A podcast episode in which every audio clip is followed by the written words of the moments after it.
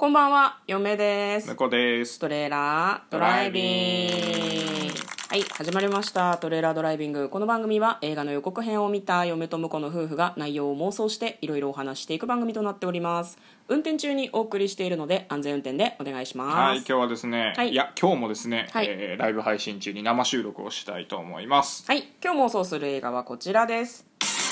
クワイエットプレイス破られた沈黙。2021年6月18日公開予定。97分の映画です。2021年アメリカ公開予定。ということですね、でも一応ね6月18日公開になってますからね。そうそうそう、はい。映画 .com さんの方では6月18日公開予定なんですけれども最近ね映画の予定は全部未定というふうに嫁は思っているので確かに。あの皆さん見に行きたい方はぜひ、あのお近くの映画館などで上映しているのか、そもそも映画館が、えー、と営業しているのかっていうのをぜひご確認いただければと思います。まあ、あの映画 .com さんで上映館検索すると東京在住の我々は近くの映画館で上映予定ありませんって出ちゃうんでね。出てくる、うん、埼玉とか千葉しかねもうやってないんだよね、最寄りだとね。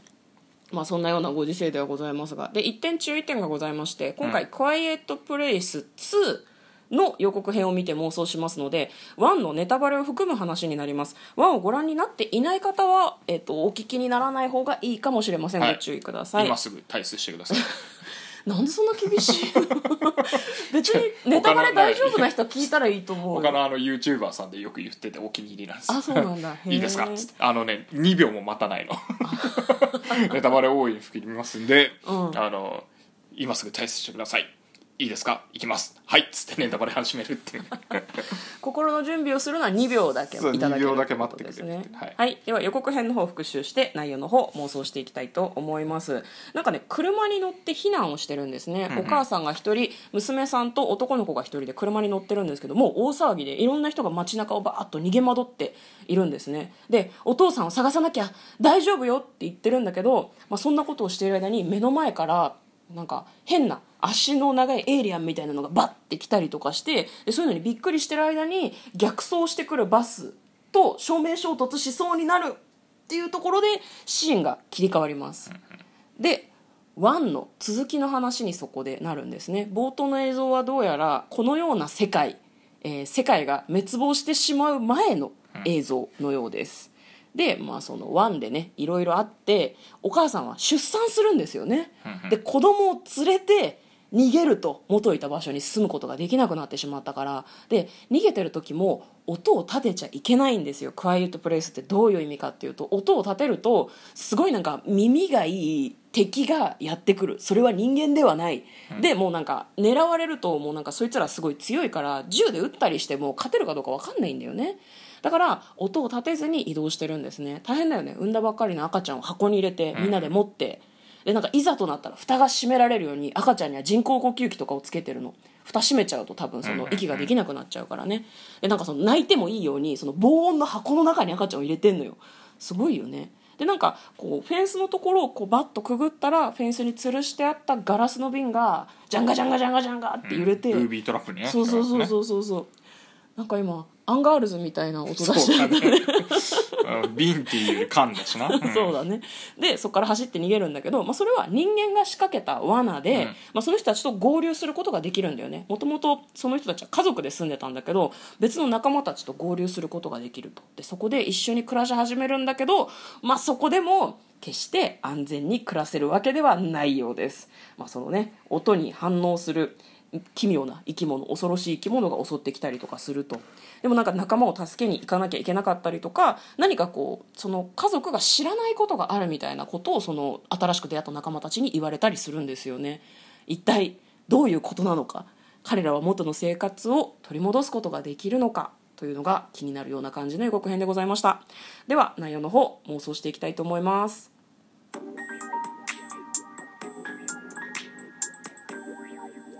トレーラードライビング。なんかこんなおとなしい感じじゃないんだよな多分な。まあそうね、ん。あの結構戦闘シーンみたいのもあるっぽいですしね、うん。結構ねあのおお母ちゃん役のエミリー・ブラントさんが割と武闘派な感じだったから、うん。今回もアクションシーン見せてくれるんじゃないかなとちょっと期待してるんですけど、うん。だからうんなあなんで？うんいやあのちょうどこの間妄想したさ、うん。あのタイムループものの中で「はいはいはい。あのオール・ユー・ニード・イズ・キル」のうん。中であのヒロイン役がエミリー・ブラントだったって話したけども、うんしたね。えーそう結構アクションできるんですよねこのそう人だねそうだね、確かに確かに。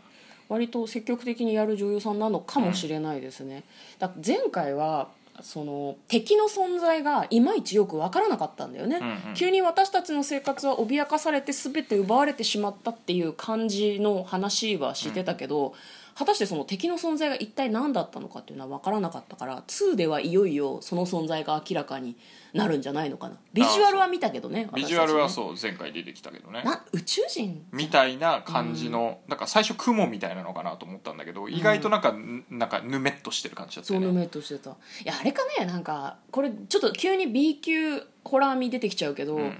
軍軍が秘密裏に開発した人間兵器、あーはいいい。中身は人間なのだからあれあなるほどね。キシャー。人間がこう改造されたああなってるそうそう。でワンで死んだお父ちゃんがキシャーってなってくるんじゃない？それも悲しいな。それも悲しいぞ。だいぶ。ななんか。でも笑う気がするそれは。笑うよね。そうだから B 級味出ちゃうなって嫁は言ったわけさ。それはちょっとどうかな？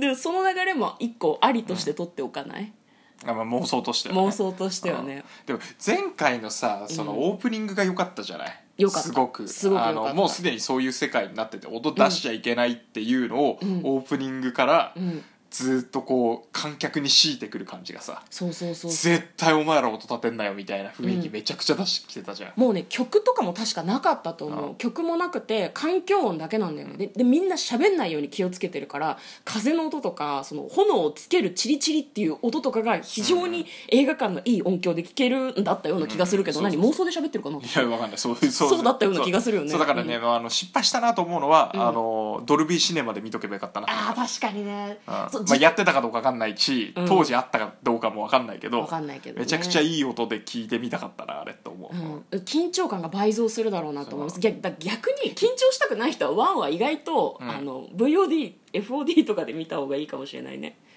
あ映画館だと異様な緊張感で見なきゃいけないからお家でくつろいで見るの方がいやでも今回もだからそういううん。ところはあるんじゃない、あそうのね。逃げ回ってるところとか、うん。最初の冒頭のシーンとか、まあ、途中から多分またあのバトルが始まるとは思うけど。いやもうねバトル始まっちゃったりとか敵が来るとかいいんだよね。来る？来ない？来る？来ない？っていうのの緊張感がやばいんだよ。うんだから今回も多分そういうシーンはふんだんにあるのかなと、でも今回は沈黙破られてるから。うん。だから割と前回より静かじゃないんじゃないかなっていう夢は思う。確かに。破られた沈黙ですからねサブタイねうん、8割ぐらいうるさいんじゃないかなって思ってるよ。なんかどっかの煽りではさ、うん。特報だったかな、はい。生き残るにはもうあの静音を立てずにいられないみたいなの書いてあったような気がして。あそっちっていう気はしたのよね。タイトル変え？むしろ音出してこうぜなのかなっていう気はしたね、えだってさ敵がさ確か耳がないんじゃなかった。あれ違う耳耳しかないんだ。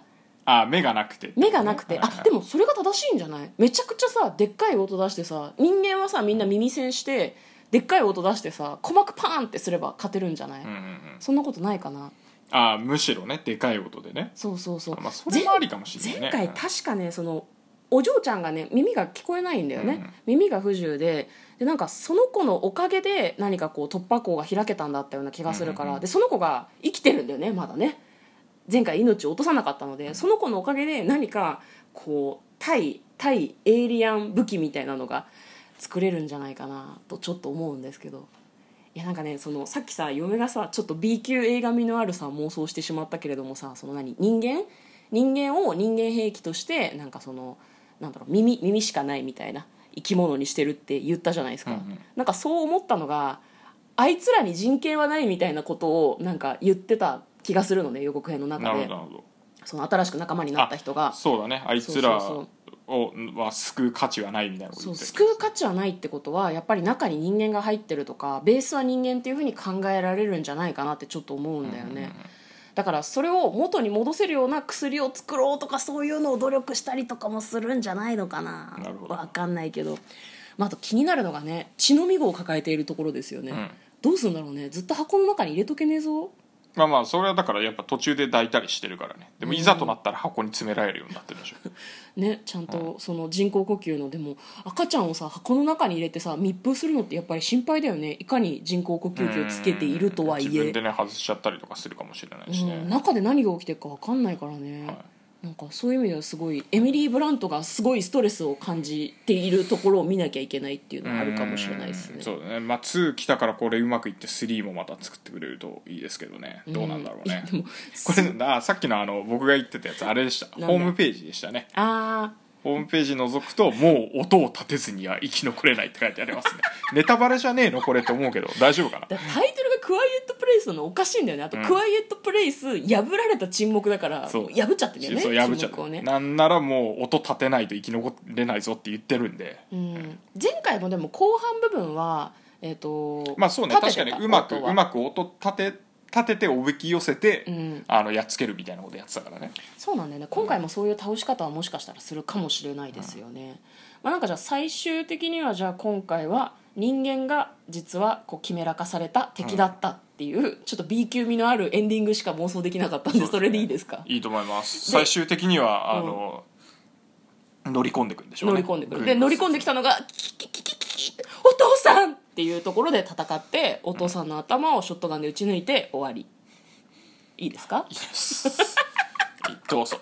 胸くそどうぞ。はいはい。ちょっとそれしか結末が想像できなかったんであの皆さんはもっと素敵な結末を妄想できると思うのでよかったら予告を見て妄想してみてください。簡単にストーリーを読みます。生まれたばかりの赤ん坊と耳の不自由な娘のリーガン息子のマーカスを連れ燃えてしまった家に代わる新たな避難場所を探して旅に出たエブリンが主人公でございます。エブリン役が、えーエミリー・ブラントさんですね、はいそう前回の1も面白かったですけど2もちょっと期待していきたいですね。はい。ということで嫁と向こうのトレーラードライビングまったね